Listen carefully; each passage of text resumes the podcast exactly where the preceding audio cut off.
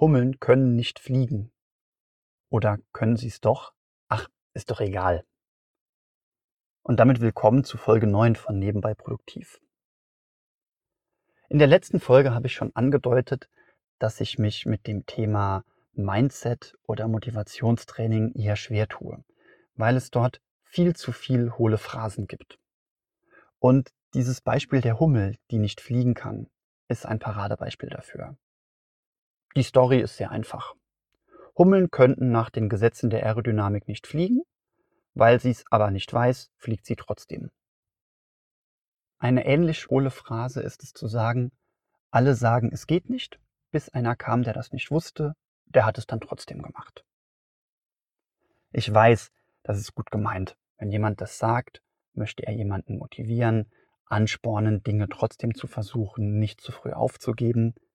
Dennoch reagiere ich auf solche hohlen Phrasen aggressiv und ich glaube auch, dass die mit gleicher Wahrscheinlichkeit schädlich wie nützlich sein können. Das wird heute also eine Klugschissfolge. Dennoch versuche ich natürlich, dass am Ende eine nützliche Lektion übrig bleibt. Also, los geht's. Beginnen wir mit den Fakten. Die verlinke ich dir auch nochmal in den Show Notes. Das begann 1930 als Scherz unter Studenten. Und zwar gehörten die zu dem Aerodynamiker Ludwig Prandtl in Göttingen. Man sagt, da hätte ein Aerodynamiker, wobei gar nicht so klar ist, wer das im Detail war, äh, in, in einem Restaurant, in einer Kneipe, was auch immer, eine Überschlagsrechnung auf einem Bierdeckel gemacht.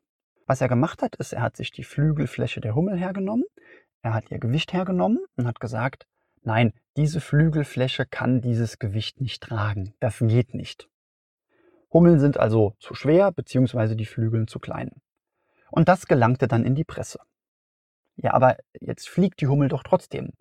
Ist das, weil das so unglaublich motivierte Wesen sind? Nein. Die Auflösung ist super simpel. Also zumindest rückblickend. Er hat ein Formelwerk angewendet, was für steife Flügel gilt.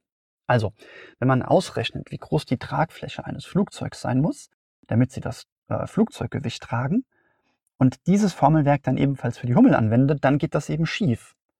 Es war aber schon ganz früh klar, dass man diese Rechnung so hätte nicht machen dürfen. Denn Hummeln fliegen nicht, indem sie die Flügel ausbreiten und äh, irgendeine Turbine oder sowas zünden und dann ihre Flügel mal lockerlässig umströmen lassen. Nein, Hummeln flattern mit den Flügeln. Und da kommt es zu anderen Strömungsbildern, andere Turbulenzen.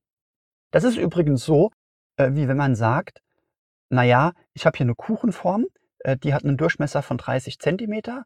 30 Zentimeter mal 30 Zentimeter sind und dann füllt man da die Kuchenform ein oder den Kuchenteig ein und wundert sich, warum es beim Backen überläuft. Und dann merkt man, ach so, ja, hm, äh, ich habe ja äh, mit der, mit der Formel für das Quadrat gerechnet, da hätte ich ja mit dem Kreis rechnen müssen.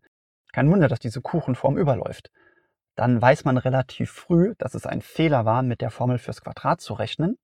Aber je nachdem, wie viel tausend Jahre wir zurückgehen, sagt man, ja, aber wir haben doch noch gar keine Formel für den Kreis. Die Formel und Pi musste ja auch erstmal aufgestellt werden. Das hat die Presse dann aber nicht interessiert.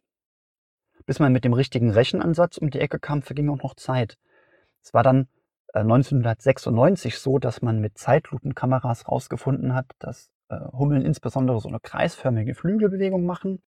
Man fand dann 2012 oder so raus, dass es noch ein kleines Gelenk im Hummelflügel gibt, womit die den Flügel abknicken und äh, dann wenn man dann nochmal neu rechnet, dann gibt es dieses Hummelparadoxon überhaupt nicht. Warum reagiere ich jetzt also so negativ auf dieses Zitat? Also zum einen, weil es sachlich falsch ist und weil es sich einfach nicht rumsprechen möchte, dass es sachlich falsch ist. Und das 2020 ärgert mich das. Außerdem wird es viel zu gerne verwendet, um Kritikern Wind aus den Segeln zu nehmen. Und was sagst du damit dem Gegenüber? Also wenn jetzt äh, jemand zu dir sagt, du hast eine tolle Idee und jemand sagt zu dir, das funktioniert nicht, und dann sagst du, ja, aber die Hummel, und führst das Beispiel aus, dann sagst du zu deinem Gegenüber, hör zu, ich will mich auf der inhaltlichen Ebene mit deiner dummen Kritik überhaupt nicht auseinandersetzen. Hier ist ein blödes Beispiel, von dem ich nicht weiß, dass es nicht wahr ist, und damit äh, ist das Thema jetzt abgefrühstückt.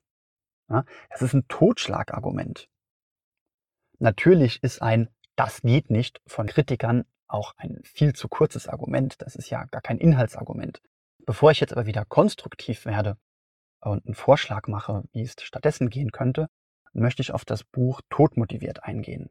Ich weiß den Autor gerade nicht auswendig, es ist aber ein sehr, sehr gutes Buch. Da geht es um ganz, ganz viele ähm, falsche Glaubenssätze rund um Motivation. Ich verlinke es dir in den Show Notes. Ich wollte eh in der nächsten Zeit ein bisschen mehr über das Thema Literatur machen. Vielleicht nehme ich mir dann auch noch mal die ganze eine ganze Folge lang Zeit für das Thema Tod motiviert. Außerdem ist das äh, Stichwort Glaubenssätze, was ich gerade gebracht habe, eine gute Überleitung. Was würde ich mir also wünschen? Nehmen wir an, du hast eine gute Idee und erntest Kritik oder sogar Gegenwind. Cancel das dann nicht mit dem Hummelparadoxon ab. Denn damit kann man auch Schnapsideen abcanceln und beendet jeglichen konstruktiven Diskurs darüber. Sondern frage, warum es nicht gehen sollte. Damit kommst du Glaubenssätzen auf die Spur und dazu reichen schon wenige Warums.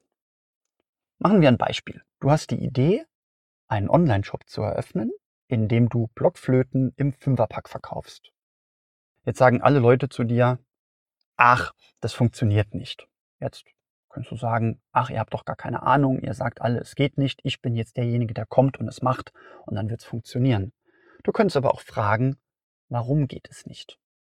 Und dann sagen die Leute sowas wie, na ja, äh, eine Blockflöte ist doch was Persönliches und äh, deswegen wollen die Leute das doch im Laden aussuchen.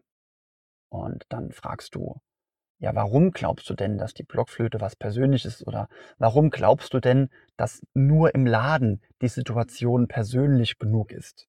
Und dann sagt jemand, na ja, weil im Laden hast du dann ja eine tolle Beratung durch einen Verkäufer und so weiter. Und dann, wenn du weiter nach warum fragst, ja, aber äh, warum glaubst du denn, dass äh, das dann so viel persönlicher ist, wenn man die Blockflöte doch in dem Laden auch nicht in den Mund nehmen darf? Also ich glaube zumindest, dass man Blockflöten in einem normalen Musikgeschäft nicht in den Mund nehmen darf.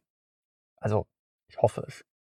Und da könnte es jetzt durchaus sein, dass du dieses, äh, dass du das Argument, man will doch die Blockflöte persönlich aussuchen, dass man die relativ schnell als falschen Glaubenssatz enttarnt. Jemand anderes könnte sagen, ach, Blockflöten werden doch nur gekauft äh, von irgendwelchen Grundschuleltern, weil ihr Kind jetzt verpflichtend in Musikunterricht Blockflöte lernen muss. Auch da kann man dann fragen, ja, ähm, aber warum glaubst du denn, äh, dass die Eltern dann ein 0815-Modell kaufen wollen? Kannst du dir nicht auch vorstellen, dass es viele Eltern gibt, die sagen, ich hätte aber gerne, damit mein Kind Spaß daran hat, eine schöne Blockflöte mit äh, Dinosaurier- oder Prinzessin-Motiv. Glaubst du nicht, dass es auch dafür einen Markt gibt? Dann sind wir zwar noch nicht beim Fünferpack, aber dann hätten wir auch wieder diesen Satz, naja, Eltern kaufen doch irgendein 0815-Modell für ihre Kinder, weil die es lernen müssen, dem können wir auch mit genügend Warums auf den Grund kommen. Und jetzt gerade haben wir da vielleicht äh, sogar äh, ganz, ganz konstruktiv was gefunden, nämlich zu sagen, ach so, ja, warum machen die Eltern das denn? Ja, weil die Kinder dazu gezwungen sind. Ja, könnten wir den Kindern diesen Zwang nicht angenehmer gestalten, doch mit nicht braunen Blockflöten, die irgendwie schick aussehen. Jemand anderes könnte jetzt sagen, ach, es kauft doch niemand eine Blockflöte im Fünferpack. Und dann fragt man, naja, warum glaubst du denn, dass niemand eine Blockflöte im Fünferpack kauft? Und dann sagt derjenige sowas wie, naja, eine Blockflöte, da braucht man doch nur eine davon. Und jetzt fragt man ein bisschen weiter nach und merkt dann, na, eigentlich hat er recht, man braucht nur eine davon. Und dann kommt man aber auf die Idee zu sagen, hey, dann äh, vermarkte ich das eben als den Familienpack gemeinsam musizieren oder sowas. Vielleicht hast du aber auch gemerkt, dass dieser Glaubenssatz nicht richtig ist und dann merkst du, hey, das Einzige, was ich tun muss, ist, diese Blockflöten in fünf verschiedenen Farben in diesen Fünferpack zu legen und mach dann sowas wie äh, die Blockflöte für jeden Anlass. Hm. Also wie ich jetzt so darüber rede, äh, merke ich, dass Blockflöten im Fünferpack tatsächlich ein Geschäftsmodell sein könnte, was funktioniert obwohl ich mir jetzt stellenweise doch ein bisschen das Grinsen verkneifen musste. Ähm, Folgendes, äh, ich biete dir an, also ich schenke dir diese Geschäftsidee. Wenn du jetzt also das toll fandst äh, und äh, Blockflöten im Fünferpack machst, dann bitteschön, ähm, gibt's gratis für dich, musst mir keine Royalties zahlen. Wenn du das aber aufziehst und es erfolgreich ist, würde ich mich sehr, sehr freuen, äh, wenn du es mich wiss wissen lässt. Ähm, dann äh, machen wir auch ein kleines Podcast-Interview zusammen. Das wäre ganz, ganz toll. Gut, ja, das war das, was ich dir heute zum Thema Hummeln erzählen wollte.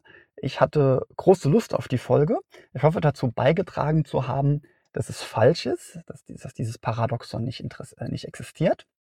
Meine Bitte an dich, äh, verwende das Paradoxon nicht, es sei denn, um anderen zu erklären, dass es falsch ist. Und verwende keine hohlen Motivationsphrasen, um irgendwelche Ideen gut zu heißen, sondern hinterfrage die Glaubenssätze dahinter.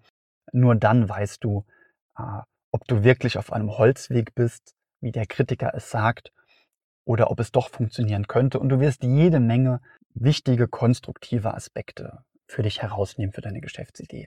So. Dann zum Abschluss wie immer vielen Dank, dass du dir die Zeit genommen hast, mir zuzuhören.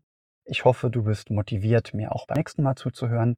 Ich habe mich momentan übrigens äh, für einen wöchentlichen Rhythmus entschieden und damit das auch für dich ein bisschen planbarer ist.